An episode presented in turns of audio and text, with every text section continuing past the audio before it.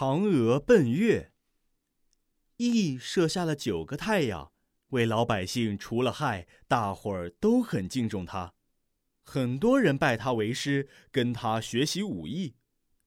有个叫冯蒙的，为人奸诈贪婪，也随着众人拜在羿的门下。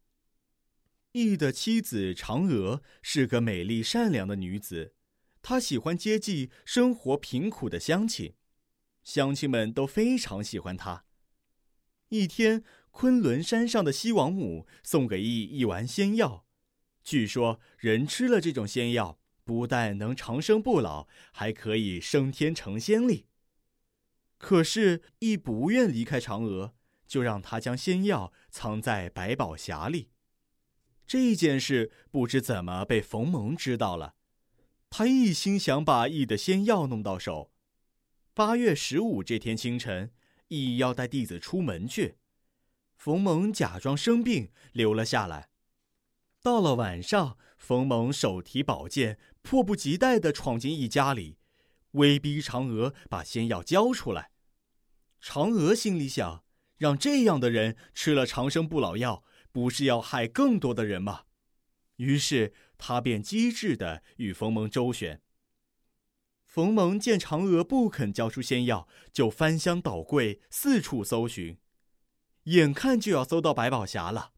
嫦娥疾步向前，取出仙药，一口吞了下去。嫦娥吃了仙药，突然飘飘悠悠的飞了起来。她飞出了窗子，飞过了洒满银灰的郊野。越飞越高，碧蓝碧蓝的夜空挂着一轮明月，嫦娥一直朝着月亮飞去。意外出回来，不见了妻子嫦娥，他焦急地冲出门外，只见皓月当空，圆圆的月亮上树影婆娑，一只玉兔在树下跳来跳去。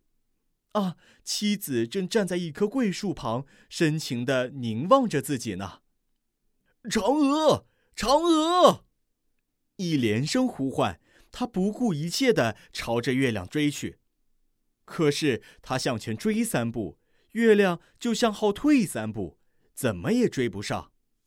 乡亲们很想念好心的嫦娥，他们在院子里摆上嫦娥平日爱吃的食品，遥遥的为她祝福。